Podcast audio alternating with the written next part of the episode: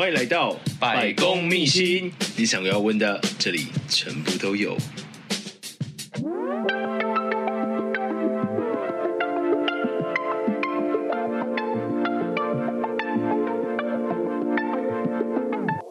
大家好，欢迎来到百公秘辛，我是节目主持人失礼先生。今天我们邀请到的来宾是细光。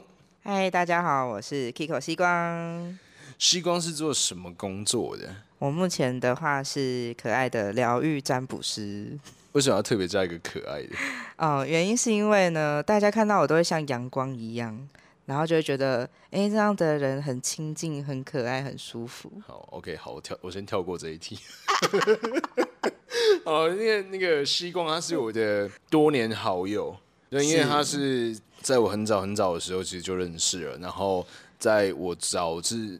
塔罗啦，或者是相关的能量疗愈的问题的时候，我都会来找西光。对，所以今天是我的御用占卜师哦。谢谢，我们失礼先生超赞的。好，那我想问西光说，你在塔罗占卜或者是能量疗愈的这些呃服务项目到底有哪些？基本上，如果说以疗愈这一块来讲的话，我比较偏向是走脉轮的能量路线，就是身体的结合跟我们精神层面。然后呢，如果是占卜的部分，我基本上是以神谕卡跟塔罗牌为主。那还有一个额外的部分，就是会有所谓的宠物沟通。那宠物沟通的话，还有包含比较特殊的例子是宠物能量疗愈的部分。对。然后你说你的服务项目有脉轮的能量疗愈。然后塔罗的占卜服务，还有神谕卡，然后还有宠物的沟通，还有宠物的能量疗愈。对，没错。为什么会有宠物的能量疗愈啊？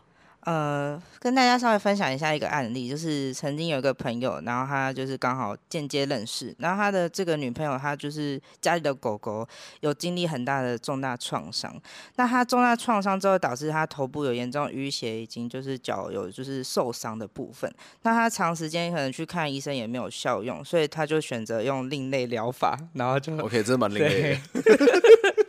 然后他就来找我之后，我有帮他用就是脉轮的净化的方式，然后还有能量疗愈跟我们就是比较像是气的部分去通顺之后，哎，回去之后发现主人就跟我回馈他的讯息是说，哎，狗狗它愿意去跟他们有连接，就是愿意去跟主人有互动了。本来都是会窝在家里，哦，所以因为原本它受的那个伤，对，然后所以那一只宠物跟它的主人是没有互动的。对，就是你怎么叫它，它就是会很害怕，然后就是因为它曾经被攻击过。所以导致头部、重部的撞到跟创伤，嗯，那这样子的话，基本上就跟人一样，就是会想要躲避，会很害怕。所以他那时候在找你疗愈的时候，是还有物理上的一些就是伤痕在，是是这样吗？呃，对，就是基本上它后脚是没有办法什么太大的作用跟动的。然后在我跟主人聊到这一块的时候，我就问他说，因为我在疗愈的过程，我就跟他说，嗯，狗狗是不是它后脚有点状况，它好像不太能移动。然后他就说，哦，你怎么会知道啊？它现在就是脚就是很痛，然后都不太能走。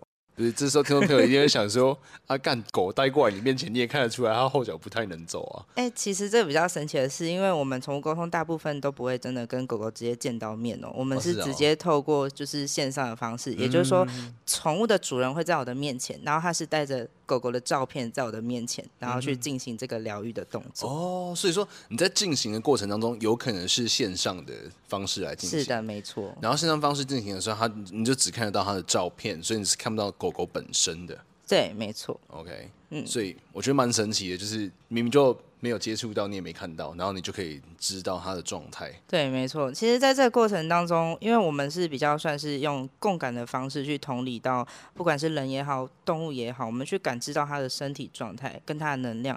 所以，在这个过程当中，其实它的身体上的所有疼痛以及它的疾病问题，我们的身体是可以感知到的。那也是透过这样的方式，我们有一个很强烈的同理感，然后才知道说怎么去疗愈对方。嗯哼。对，不论是用在任何面向，都是这样子的。为什么你今天讲话讲起来特别有仙气？我觉得好可怕！你可以不要这么严肃吗？不是吧？你就是在录我的职业，我当然要很有仙气啊！对对对，你就突然突然一个，嗯，怎么跟平常不太一样？可是麻烦你转换一下频道到平常的样子啊。好的哟，没有问题，就是现在这样子，哈哈。所以，嗯、呃，那时候为什么你会接触到这一块？呃，其实因为我从小是一个比较敏感的人，然后加上原生家庭可能就是有一些创伤，就是冬天夏天之际，然后就会打喷嚏啦。对，没有错，这是超敏感的，过敏，尤其是这几天，你没有发现吗？然后前天就是我直接大头痛，因为这两天有大地震。然后，所以说你那时候除了就是。就是呃，你说敏感的部分是除了你的灵魂方面之外，是你连你的身体本身也会相对的比别人敏感。是的，没有错。那、uh huh huh huh. 其实这个的话，我也可以跟大家分享。其实很多小朋友，或者是有很多其实接近在成年人的这一块，他们其实自己对自己的了解程度不高。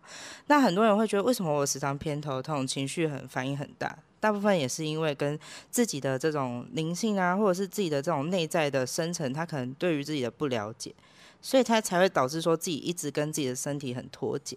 那像我自己是透过在疗愈的这一块的路上，其实一路走来就是，因为我小时候经历过很极大的严重的烧烫伤，然后导致我本来身体就比别人还要差，那所以会更在乎自己的身体的情绪反应。对，然后这个过程当中还包含情商啦，会走到占卜嘛？第一，你会问什么？就是老师，我感情出问题了，所以我需要疗愈。因 为关于感情的问题，不是一律建议分手吗？当然不是啊，不是，你要先跟自己分手啦。哈？为什么要先跟自己分手？没有，你要先跟过去那个充满创伤的内在小孩的自我分手，哦、你才有办法去找到一个适合自己的感情对象。哇塞，对，没错。所以说你是因为呃一路上大大小小的磕磕碰碰，包含就是你在身体上的烫伤啊，或者是一些其他状况，然后还有再加上就是在情感上面所受过的一些挫折，然后慢慢的开始接触就是在灵性啦、疗愈的这一块。对，因为其实你会发现很多身边的，像因为我们认识很多占卜啊、疗愈师这一块的，他们其实大多数人呐、啊，都会有一个问题，就是情感非常坎坷。真的吗？对，有这样有这样的统计数据吗？有。就是因为不是你拿来自己安慰自己的一个说法吗？Oh, no. 我也很希望是这样。可是真的，当你看到越来越多大家其实都会有这种问题的时候，你真的会痛极所痛。真的知道，真的彼此的感觉就是，哦，我真的需要有个懂我的人。Uh. 对，然后你才会走到疗愈这一块。然后占卜它最好的一个方式就是，其实很多人都会以为说占卜它就是一种只是神秘学的东西。Mm hmm. 但我这边其实会跟大家打上一个引号，这件事情是因为我觉得它不只是神秘学。其实纵观来说，你知道牌卡你一直拉出来，当你拿出来的时候，uh. 然后看见它，其实你可以反向的问你自己：当你在看这张牌，你自己会想到什么？那其实就是一种过渡的方式，你可以从这里面去找到自己现阶段发生的问题在哪。哦，所以说牌卡并不完全是神秘学。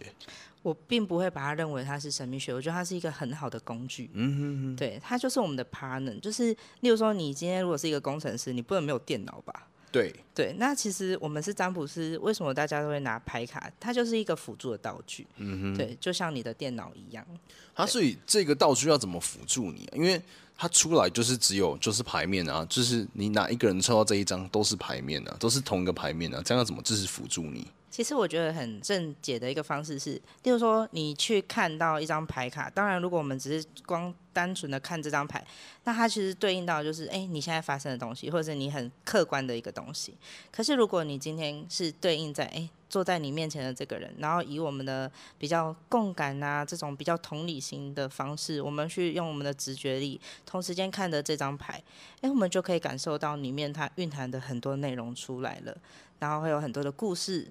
重点就是一个同理的感觉，所以问题就是牌卡是一样的，牌面是一样的，但是你打开了你的感官，然后跟着想要来找你疗愈的人，然后一起来面对这一张牌卡，然后你那时候感受到的，就是能够让你旁边这一个来寻求疗愈的人他感受到的东西，他才会是这一张牌需要给你的一些引导或者是建议，这样。对，没错，因为像我们占卜师的话，我通常会比较希望说，身为一个占卜师，第一点就是自己的状态要好，然后要能够有同理自己的能力。当你有这样的能力的时候，你在看到你的问卜者，然后以及他牌面上翻出来的这个状态的时候，你可以感同身受，然后可以用他的方式去讲述他的人生故事。对，那这样就很棒。因为我觉得其实大家会把不管是占星啦，或者是很多是占卜啦、塔罗啦，当成是神秘学的角度。这个塔罗它告诉我，可能未来三个月我会赚大钱，我我会发大财，耶，发大财喽，耶。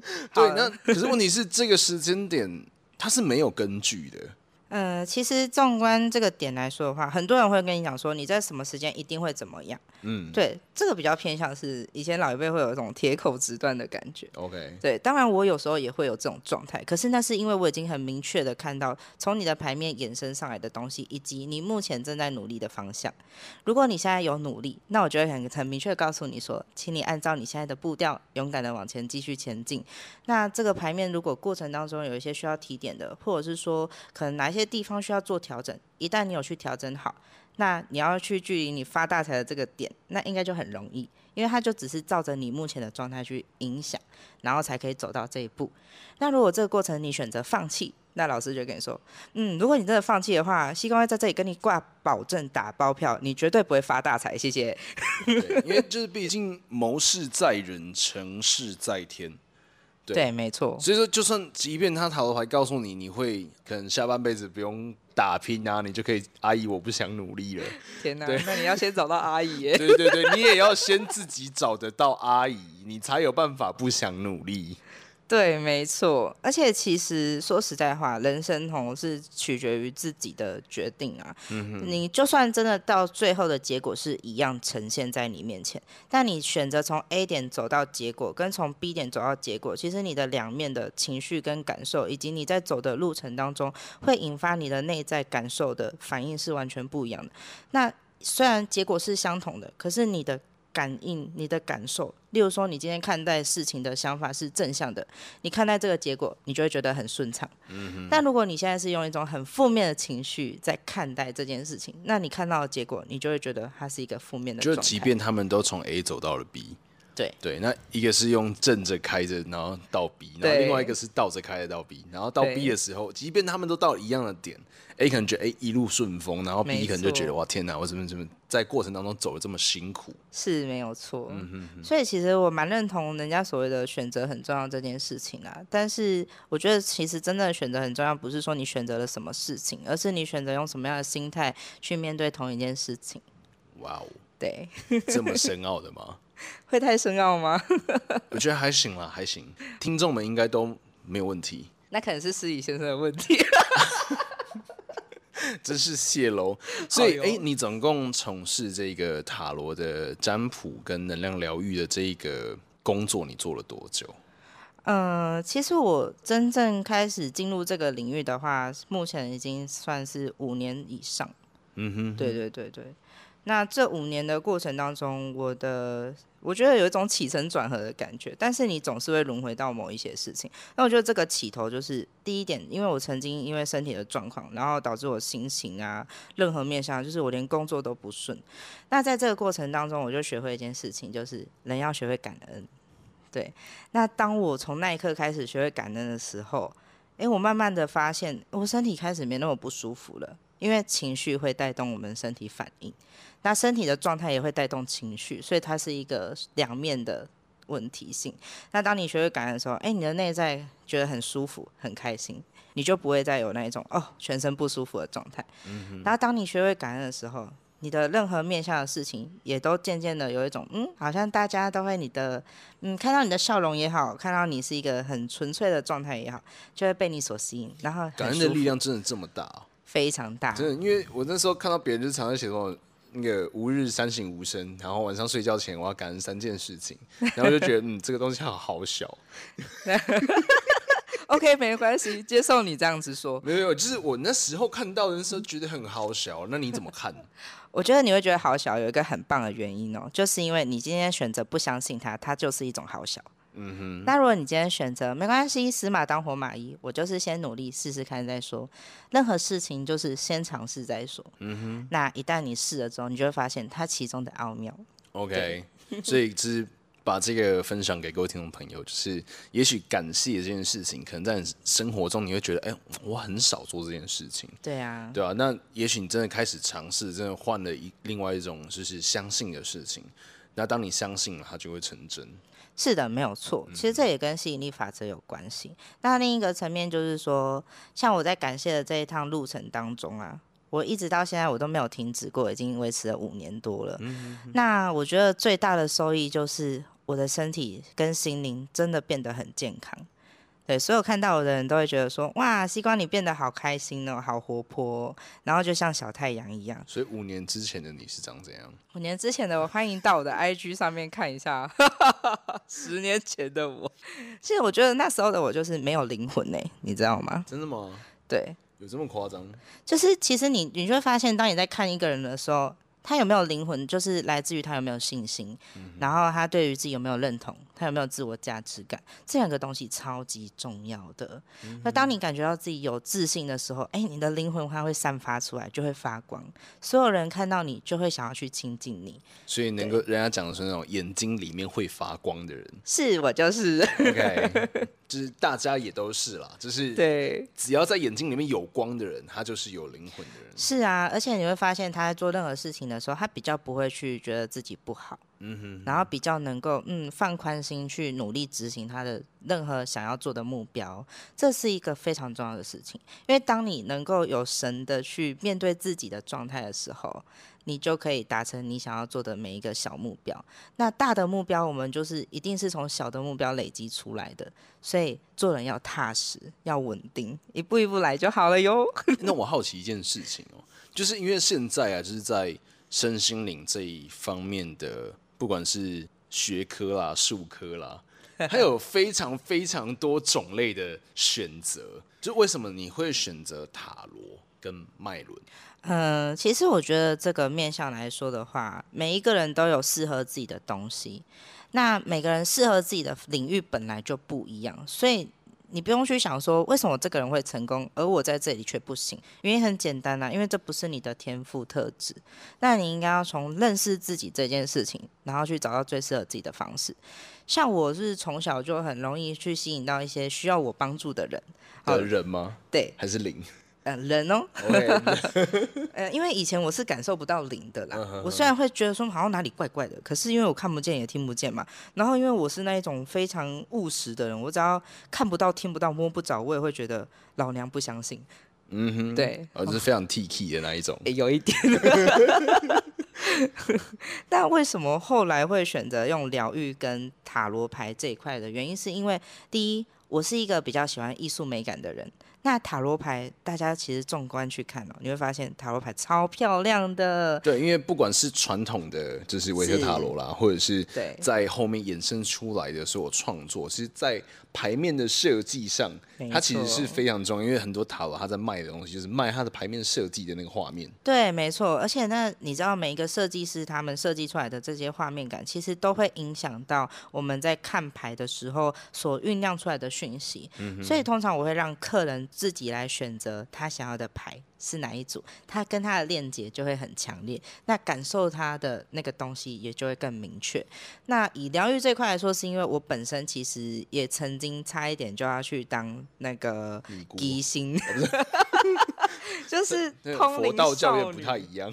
对对对，真的差蛮多的，嗯、就是像通灵少女那一种，因为我本身是有体质的，对，然后后面就是我我觉得那一块好像不是我真的想去参与的东西，并不是因为我觉得它不好，而是我就是没有那么喜欢，然后我后来就选择哎比较偏西洋模式的，因为我觉得说可能可以让它中西合并这样子，OK，对，中医治标。西医治本，是是是没错，是不是讲反了？哎呀，没关系啦，反正中西合璧制成标本的 whatever。怎么制成标本？好哦，如果自己再不爱自己的话，真的到最后只会变标本哦，因为没有灵魂，真的就是标本哦。所以我想问的问题是，如何成为塔罗师？难道必须非得要有就是这样的体质的人？就是你要看得到、听到，或者是你有感应得到，你有感应的，你才有办法，就是成为这样的疗愈师或者是占卜师吗？嗯，坦白说呢，万物皆有灵，所以其实你不见得一定要是一个感应非常通透的人，但是你一定要是一个有兴趣跟热爱在神秘学这一块的人。嗯哼。或者是有一个很强烈的例外，就是他真的已经找不到自己是谁的时候，他就会想要去透过神秘学啊，或者是占卜啊、疗愈这一块，去找到内在深层的自我。哦，所以通常会接触这个的，只有找不到自己是谁才会找吗？哇，这个问题好好陷阱哦。嘿嘿嘿嘿，其实也不是说你真的找不到自己啊，因为有些情况下是，例如说为什么会来占卜？很多人他们其实到三四十岁，他们才第一次去尝试占卜这件事情。那他们会去尝试的原因，例如说中年危机。我今天真的不知道我现在下一步该怎么办。中年危机，比如说掉发。对。为什么我会掉头发？好哦，是这样吗？不是，我觉得是更衍生出来的东西。因为钓法其实，好，我们讲一句，而且我们可以跳开钓法，因为这个只是我我在讲干话。好，我知道。对，你说中通常中年危机会有什么？比如说离婚啦，离婚。然后，其实真正的问题就是工作，因为你在中年的时候，通常如果你面临到需要转职的话，你要怎么办？哇，你超害怕的哎，对，对不对？你就觉得说完了，我穷其一生，我前面都在走一样的路，我前面花了十几二十年走在这条路上，然后打拼个基础，一夕之间崩毁。对，然后我不得不换工作，嗯、或者是我因为身体上出了状况，我真的讲一句白，你刚才讲掉发，我是觉得是可以接受的，因为很多情况下是他压力太大，大到他的全身免疫系统出问题，鬼剃头，对，然后真的就是头发就没了，他真的会崩溃，尤其是爱美的人，嗯哼，你要他怎么办？OK，对，所以所以这是真的啦，不是是你先讲干真的没有，真的是这样，然后还有就是因为一直得不到认同。嗯哼，尤尤其是在工作上，因为其实我们现在的大环境跟社会，第一个要素绝对不是原生家庭，也不是我的感情问题，而是我的工作到底在哪里？对，我光是要活下去就有困难了，谁管你原生家庭跟感情啊？对，没有错。可是你会发现哦，这东西还是必须要跳脱回来耶。嗯哼，为什么工作会不顺？有两个面向，一个就是环境真的不适合你。另外一个部分就是你不适合这个环境。对，不是，我到底该怎么说你呢？真的很失礼耶。好，OK。但是我觉得这两种原因嘛，我觉得这个是很明确，因为。因为你可能在过去的人生经历当中，你可能经历到太多痛苦跟创伤，或者是在工作当中，你因为不知道怎么跟同事、主管相处，这个就是一个问题了。嗯哼，所以为什么很多人他们会来做占卜啊、疗愈啊？其实有很多的面向都是来自于他没有办法去在现在的生活当中去生活应用自己的状况。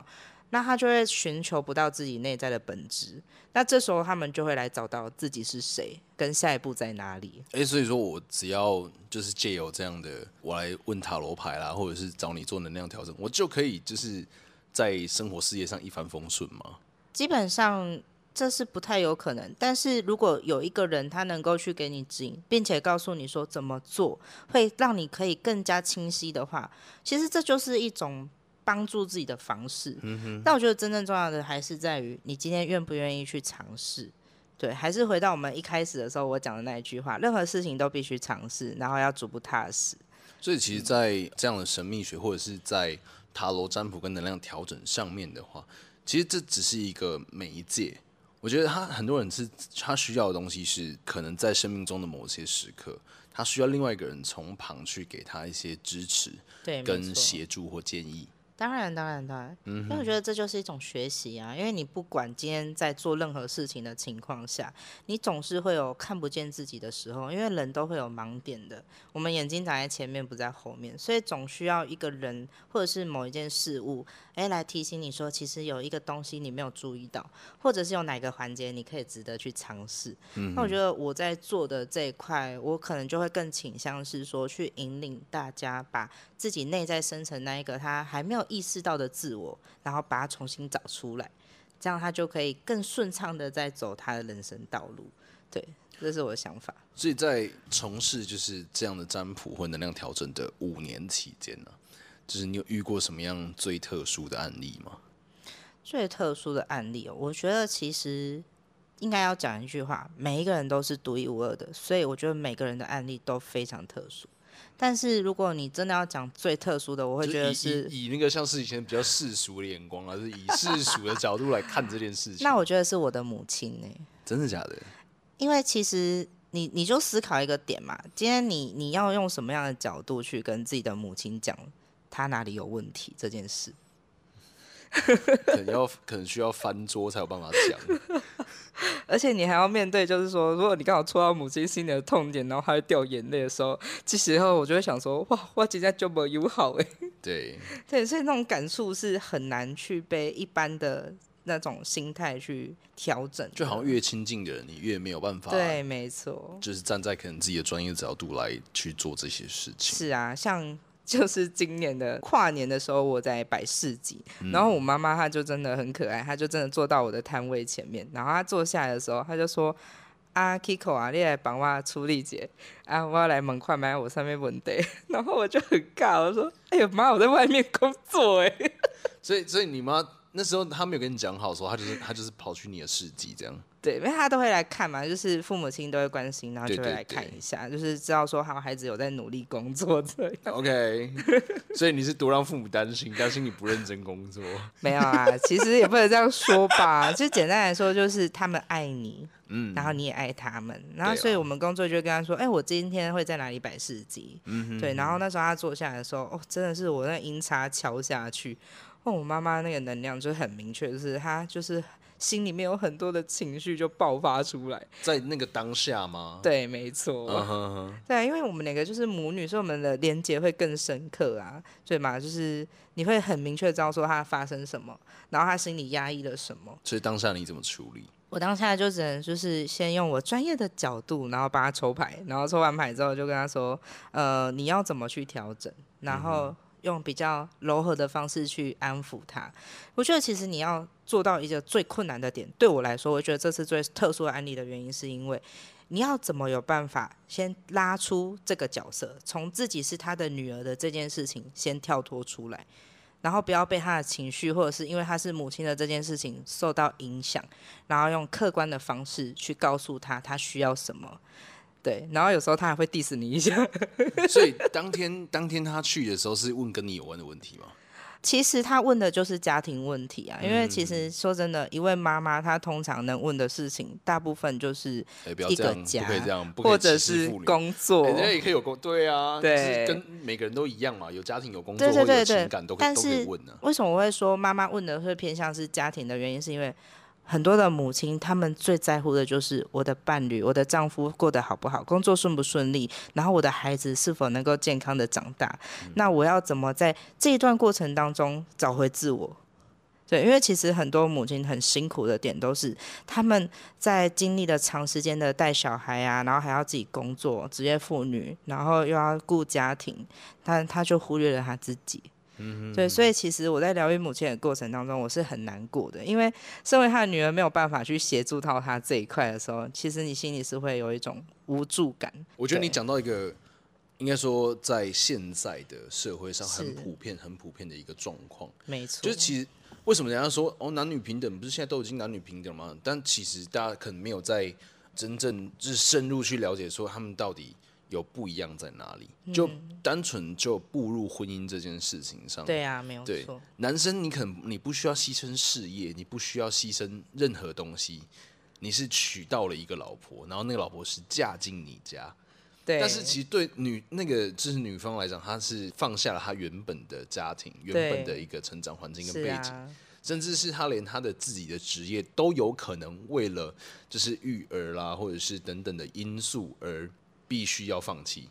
对，没错，因为这个就是一个大环境不会改变的事实。嗯嗯。因为母亲光是怀胎十个月这件事情，可能很多到三个月、四个月，她可能就开始有一些妊娠上的问题，然后导致没有办法工作。嗯。那她就必须放下工作这件事。啊。那其实当她放下工作，很多女强人的话，在她放下工作的同时，其实就失去自我的那一刻。对 对，没错。所以我们今天。先暂时撇开所谓男女平等，先放在旁边。是对，因为我相信它是一个普遍的社会现象，那也不是我们在三言两语之间就可以解决的问题。对啊。但是必须还是提醒各位观众，就是其实是有这样的一个社会现象仍然存在着。嗯哼。对。没错。你说在他们来找你，就是你妈妈来找你的时候，你就发现了这样的一个状态。对。嗯哼。那你后来给他什么建议？后来我就是先用疗愈的方式跟他讲完牌面上的问题，然后再重新放下这个所谓的疗愈师、占卜师的身段，然后回到他的女儿的角色，然后跟他说：“妈，我爱你，谢谢你。”这样就是我觉得这个就是现代我们要去疗愈自己的方式，其实有很大的一个面向是，你能不能够学会真诚的去面对爱这件事情。什么叫真诚的面对爱？很简单，听起来很。听起来很就是吊诡，因为爱这件事情，它就是发自内心的，它就是很真诚。那为什么现在人没有办法真诚的面对爱？因为其实很多人哦，都会有世俗价值观的影响，尤其是男孩子，可能从小到大，家人就会说，嗯，男生就是要很坚强啊，然后就是不能够太多的表现自己的心情跟态度出来，就是会有一些压迫。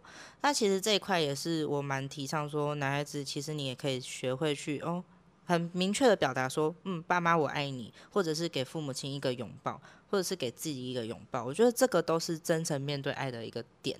那其实很多女生现在也都，你看哦，路边上看哦，大家都是女强人，然后一个一个就是能力都很好，所以他们其实在面对那种很脆弱的自我的这一块上面，也是很压抑的。对，那你要怎么放下这个压抑？怎么放下别人的眼光，然后真诚的去给你的身边最爱的这些亲近的人，就给他们一个轻柔的拥抱。我觉得这个是一个很难的事情，对于很多人来说，就好像现在在就是这个社会上的竞争非常激烈，是啊，就是每一个人都必须披上了一个强大的外表。对，没错。但是这个强大外表跟你的工作能力当然是一定有正相关了，嗯、但你。除去了这个强大的外表，你仍然有一个脆弱跟柔软的自己。对，但是可能是我们大多数的时间都会去忽视的。哦，对啊，你就发现其实来的个案，通常大家都是忽略了真实的自我，就是他忘记自己其实内心也是需要被人家温暖的这件事情。然后当他坐下来，真的看了牌卡，他才发现啊，原来我都把大多的时间花在工作，或者是花在爱别人身上。对，然后他忘记了说，其实自己也是需要被疼爱、被疗愈的那一位。对，在职业的这五年期间呢，你觉得最困难的事情是什么？最困难的其实就是自我认同。哎，为什么？因为我觉得，嗯，其实一般的行业来说，他可能可以按表宣科，或者是他有一个很明确的教科书来告诉你说，哦，你今天要修这个东西，你就是照着这个逻辑走。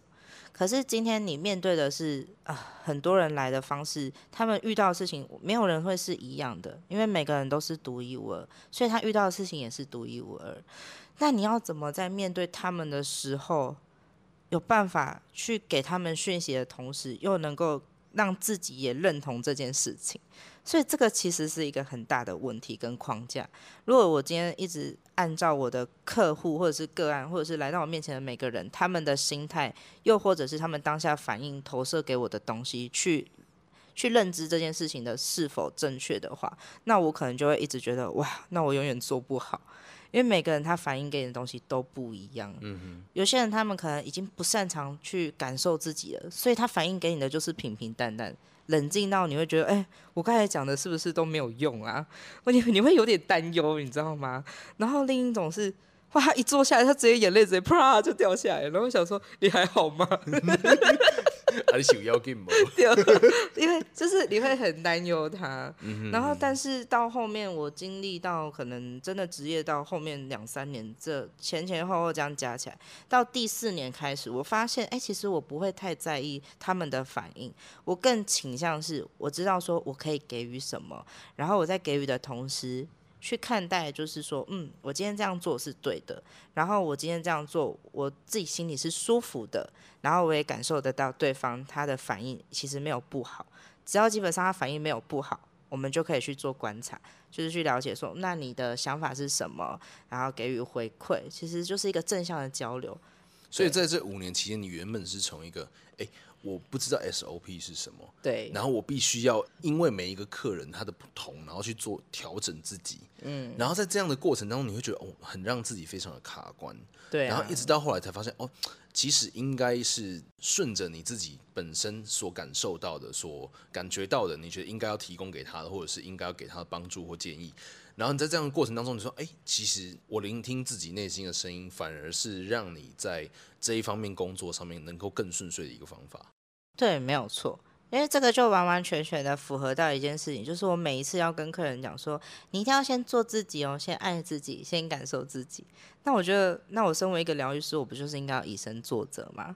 对，所以我后来发现，当我用这样的方式去面对我每一个来到我身边的个案也好，客人也好，家人朋友也好，我发现大家的接受度都是一百分的美好。嗯哼，对，因为我们做自己，我们在发光。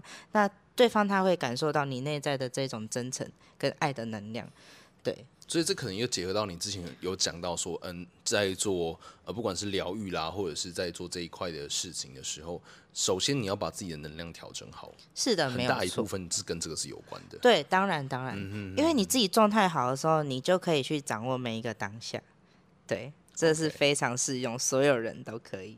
哎，对，听说希望你现在还有在就是收学生哦，有，就是，嗯、但我的收学生的模式是比较偏向是说，他目前本身对于自己的认知，他是一定有一定程度觉得说，嗯，我想要去学习在身心灵疗愈这一块的东西，然后他也觉得说，他对这个神秘学的领域是非常感兴趣的，那我就会很愿意去教学。对，没错。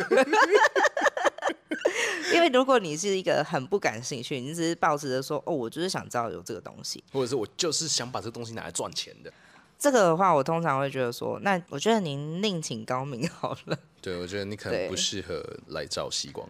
对，因为我会觉得，你如果今天要学这个东西，这个领域啦，我更倾向是疗愈如生活，生活如疗愈，就是先把自己照顾好，而不是先把这件事情拿来说你要去呃赚钱之类的。对，因为用途跟你的信念，就是你今天去做一件事情的这个内在的初衷，是会影响到后续的所有东西跟面向。对，因为其实你刚讲到这点很重要，因为现在超级多人就想说，哦，我要学什么什么，我要学什么什么，嗯、他甚至就是为了要成为什么什么的讲师啦，或者是教师，为了拿到什么样的证书，他还要去跟别人借钱，然后来说，哦，我要拿到那一张证书。然后就觉得你真的还好吗？就是你要不要先把你的荷包顾好，或者是你要先把你自己喂饱？其实这个有两个层面呐，因为像以前我也会觉得这个方式没有那么好，但是现阶段的话，我可能又会有新的想法。我会觉得说，如果你今天真的很明确知道你是在投资你自己，嗯，你是在爱护你自己，那你取得这个东西真的是为了你的未来。那我是蛮鼓励的，OK。可是你必须知道说，哎、欸，你今天做的这个事，它一定会有所谓的投资报酬率的问题。对。然后你一定要先学会去问问自己说，现阶段的你真的有这个能力？好，做任何事情都要先评估衡量自己自身的能力跟价值状态，做自己有把握的事情。是，没错。那既然你知道说，嗯，你今天去学了这个课，是为了你的未来真的有发展的话。那当然会全力的支持你，鼓励你，甚至在你还没有任何能力跟条件水平下的时候，可能我以我的角度，我也会用其他的方式，例如说占卜的方式，或者是去感受你的状态，然后去给你适合的方式，你可以去找适合的方向，然后去取得这个资金。那我觉得这个东西哈，如果要讲下去，可能要讲到天荒地老了。我希望我们还有两分钟。哎呦，反正我是真的很认知在一个点上啊。不管你今天要学任何东西，第一点，请你热爱它。嗯哼。然后第二点就是，请你选择了它，就专注在这上面。OK。对，我觉得最后感谢自己很重要。好，今天最后一个问题。好的。就是。呃，现在这一集在播出的时候，应该是在十一月第二个还是第三个礼拜啊？好的。对，那如果就是让你想要对现在只听节目的这些听众朋友，然后你要给他们一段话，你会想要跟他们说什么？你是说比较像是鼓励的话吗？嗯，没有，就是你觉得你你在这个时间点的当下，然后你有什么样的讯息，你要提供给？这些听众朋友、啊，好，我懂了。那我刚刚其实，在施仪先生讲这段话的同时，我的头脑就有很多直觉的讯息进来。我是觉得说，当如果真的听到这支影片的大家，呃，呃那个 podcast，podcast，不好意思，因为我平常都是录影片，没关系。好，听到这支 podcast 的朋友们呢，呃，希望会在这边跟大家说，请你们在这个时间点去学会肯定自己，跟努力告诉自己说，不论我现在处在什么样的情境下，我都应该要学会去接纳，并且重新调整。因为接下来你们也要面对，就是呃农历年的来到哦，就是新的一年的一个切换。那现在这个秋季，就是让大家去面对哦，在今年的这个时间里面，我经历过什么，然后重新去检视。